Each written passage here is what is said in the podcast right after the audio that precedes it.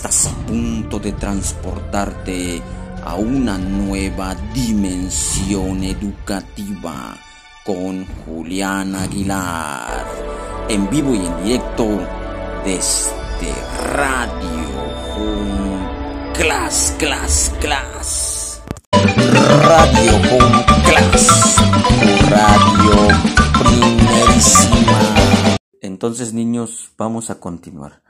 ¿Recuerdan lo que habíamos hablado la clase pasada? Sobre los estados del agua. Exactamente, sobre los estados del agua. ¿Ustedes saben cuáles son los estados del agua? Muy bien. Sólido, líquido y gaseoso. Perfecto. Buenos días, maestro. ¿Se puede? Claro que sí, maestro. Dígame, ¿en qué puede ayudarle? Buen día, soy el supervisor escolar. De casualidad, le comentó a la directora que estaríamos pasando durante esta semana de visita a los salones para observar su práctica docente. La verdad no, maestro. Permítame. A ver, niños, sigan trabajando en los temas que estamos viendo. Eh, pónganse a escribir tres ejemplos de los estados del agua tanto sólido, líquido y gaseoso en lo que atiendo al supervisor. Muy bien, maestro. Le comento que por premura de tiempo no podré quedarme a observar su clase, pero sí le pido que por favor me muestre su bitácora docente y su planeación didáctica. Claro que sí, maestro. Aquí tiene. Muy bien, maestro. Veo que tiene todos los documentos en orden. Para no abusar de su tiempo, solo háblame de los elementos del currículo. Maestro, la verdad, aún tengo algunas dudas sobre esos elementos. No se preocupe, maestro. Yo le orientaré y le diré cuáles son los elementos del currículo. Apreciables amigos docentes reconocer cuáles son los elementos del currículo en el contexto del enfoque formativo de la evaluación son parte fundamental en nuestro actuar profesional. Y en este sentido te hemos preparado el siguiente material. Corre la DJ. En este sentido, se revisará el papel que desempeña cada uno de ellos desde el enfoque formativo de la evaluación, partiendo de los elementos que proporcionan la visión más amplia del currículo de educación básica, para acercarse paulatinamente a los elementos más cotidianos. Principales elementos del currículo, del plan y los programas de estudio 2011, desde un enfoque formativo de la evaluación. El Plan de Estudios 2011 tiene una concepción de progresiones de aprendizaje en un horizonte de 12 años, es decir, para toda la educación básica. Sin embargo, reconoce distintas etapas en el desarrollo de los niños y establece diferencias entre la educación en los niveles preescolar, primaria y secundaria. Por ello, también presenta expectativas de aprendizaje de largo, mediano y corto plazo. Al implementar los programas de estudio 2011, se requiere que los docentes identifiquen cuál es la intervención que les corresponde realizar en el trayecto de la formación de los alumnos y, en consecuencia, la del ciudadano democrático, crítico y creativo que requiere la sociedad mexicana en el siglo XXI. En este sentido, los principios pedagógicos señalados en el Plan de Estudios 2011 marcan las condiciones esenciales para la transformación de la práctica docente y el logro de los aprendizajes. Además, guían al docente para realizar una intervención congruente en los procesos de aprendizaje, de enseñanza y de evaluación. Los principios pedagógicos. Los principios pedagógicos están interrelacionados. Sin embargo, para la finalidad de este tema, se destacan algunos, tomando como referente el principio pedagógico número 7, evaluar para aprender, porque alude al enfoque formativo de la evaluación y señala que el docente es el encargado de la evaluación de los aprendizajes de los alumnos y quien realiza el seguimiento, crea oportunidades de aprendizaje y hace modificaciones en su práctica para que los alumnos logren los aprendizajes esperados. Es un hecho que en el proceso de evaluación el docente también debe centrar la atención en los estudiantes y en sus procesos de aprendizaje, como lo señala el primer principio pedagógico, y considerar que los alumnos ya cuentan con una serie de conocimientos acerca del mundo que les rodea, además del estilo y ritmo de aprendizaje que los caracteriza. Una vez identificadas las características de los alumnos, es necesario realizar una planificación para potenciar el aprendizaje de los estudiantes, como lo señala el segundo principio pedagógico. Además, el docente debe reconocer la diversidad que existe en el aula y ofrecer una educación pertinente e inclusiva. Esto implica que se atienda de manera pedagógica a todos los estudiantes independientemente de la pluralidad social, lingüística y cultural de sus alumnos, así como de la discapacidad y las aptitudes sobresalientes que presentan algunos de ellos. Por tanto, requiere de estrategias de aprendizaje, enseñanza y evaluación diferenciadas con las que brinden oportunidades de aprendizaje e inclusión y elimine la discriminación. Como lo propone el principio pedagógico número 8, favorecer la inclusión para atender a la diversidad. El currículo, que comprende los 12 años para la educación básica, se definió con base en cuatro campos de formación que organizan, regulan y articulan los espacios curriculares.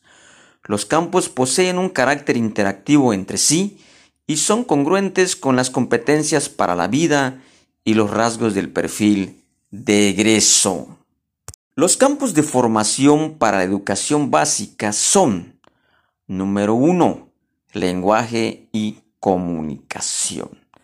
Número dos, pensamiento matemático. Número tres, exploración y comprensión del mundo natural y social. Y por último, el número cuatro, desarrollo personal y para la convivencia. En el nivel de preescolar, los campos de formación se desarrollan mediante campos formativos que se refieren a los espacios curriculares que conforman este nivel. En primaria y secundaria, cada campo de formación está integrado por una o varias asignaturas. El plan y los programas de estudio 2011 aportan distintos referentes respecto a lo que se espera que aprendan y desarrollen los alumnos en su tránsito por la educación básica y también acerca de cómo se espera que lo logren. En función de lo anterior, el Plan de Estudios 2011 establece las competencias para la vida, el perfil de egreso de la educación básica y los estándares curriculares como elementos fundamentales para la formación básica de los alumnos. Por su parte, cada programa de estudio define el propósito de la asignatura o campo formativo, las competencias específicas, el enfoque didáctico y los aprendizajes esperados que se desea desarrollen los alumnos. Cada uno de estos elementos tiene una función específica en el quehacer docente.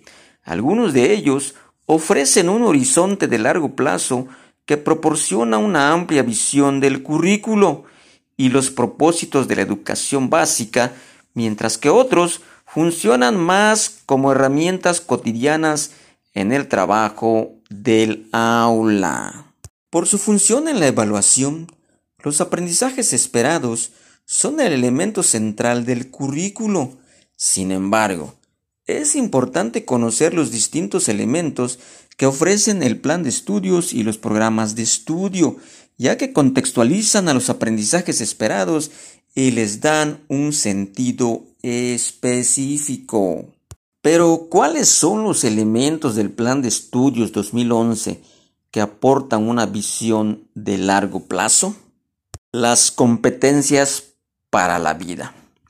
El Plan de Estudios 2011 de Educación Básica plantea las competencias que se espera que los estudiantes desarrollen como resultado del trabajo escolar realizado a lo largo de los 12 años de estudio en la educación básica.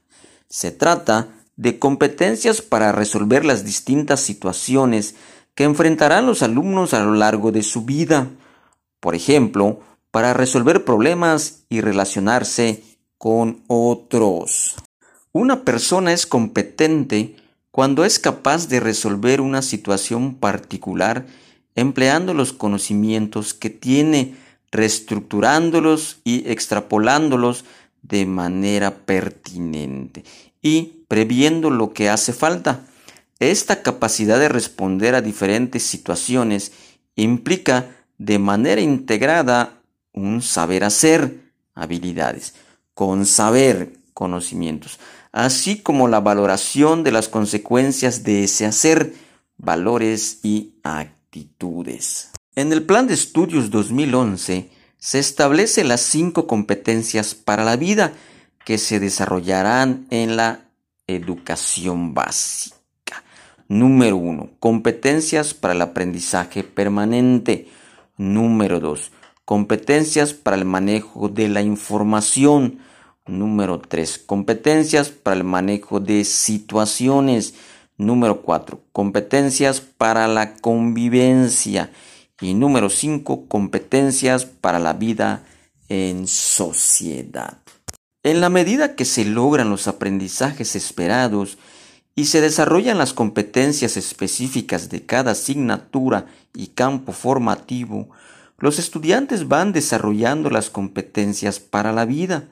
Por ello, estas competencias se deben considerar junto con el perfil de egreso de la educación básica como referentes permanentes y de largo plazo de lo que se busca lograr durante el trayecto formativo de los alumnos. Así, por ejemplo, al evaluar en qué medida un alumno ha alcanzado un aprendizaje esperado relacionado con organizar y sistematizar información, es útil saber que ese aprendizaje está sumando a la construcción de competencias para el manejo de información. El perfil de egreso de la educación básica define el tipo de alumno que se espera formar en el trayecto de la educación básica, por lo que también es un referente de largo plazo que se encuentra en el Plan de Estudios 2011.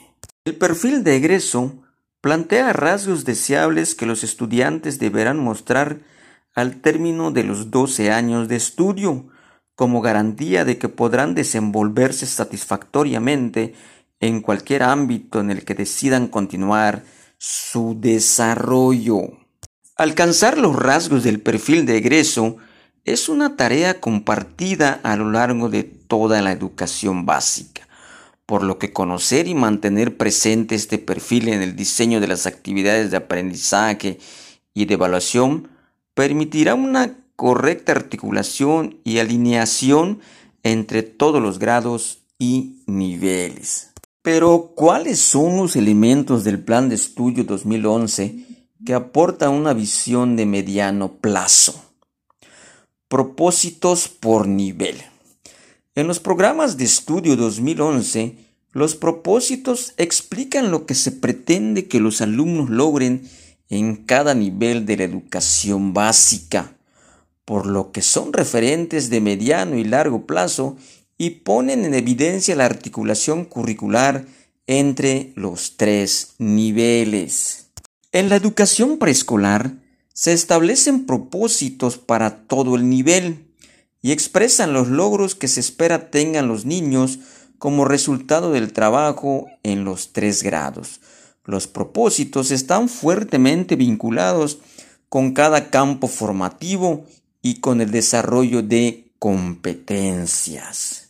En el caso de primaria y secundaria, los propósitos se expresan por nivel y asignatura y responden al para qué o por qué se estudia la asignatura. Las competencias específicas del campo formativo o de la asignatura. Las competencias específicas se establecen para cada campo formativo de preescolar y asignaturas de primaria y secundaria son un referente de mediano y largo plazo y contribuyen al desarrollo de las competencias para la vida. En los programas de estudio 2011, las competencias específicas de cada campo formativo para preescolar y de las asignaturas de primaria y de secundaria describen tanto las situaciones en que se espera se pongan en práctica los conocimientos de los alumnos y se formalicen, como las actitudes que se desea que estos manifiesten.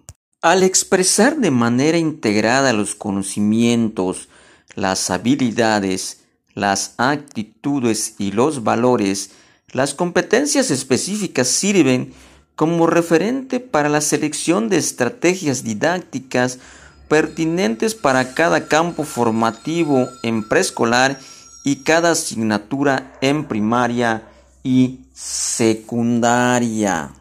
Los estándares curriculares. Los programas de estudio 2011 también incorporan los estándares curriculares, que son descriptores del logro que cada alumno demostrará en español, matemáticas, ciencias, inglés y habilidades digitales al concluir un periodo escolar y se equiparan con los estándares internacionales. Su uso como referente de evaluación está destinado a los ejercicios de medición externa, nacionales e internacionales, con objeto de conocer el avance del sistema educativo a través de los logros de los estudiantes durante su tránsito por la educación básica.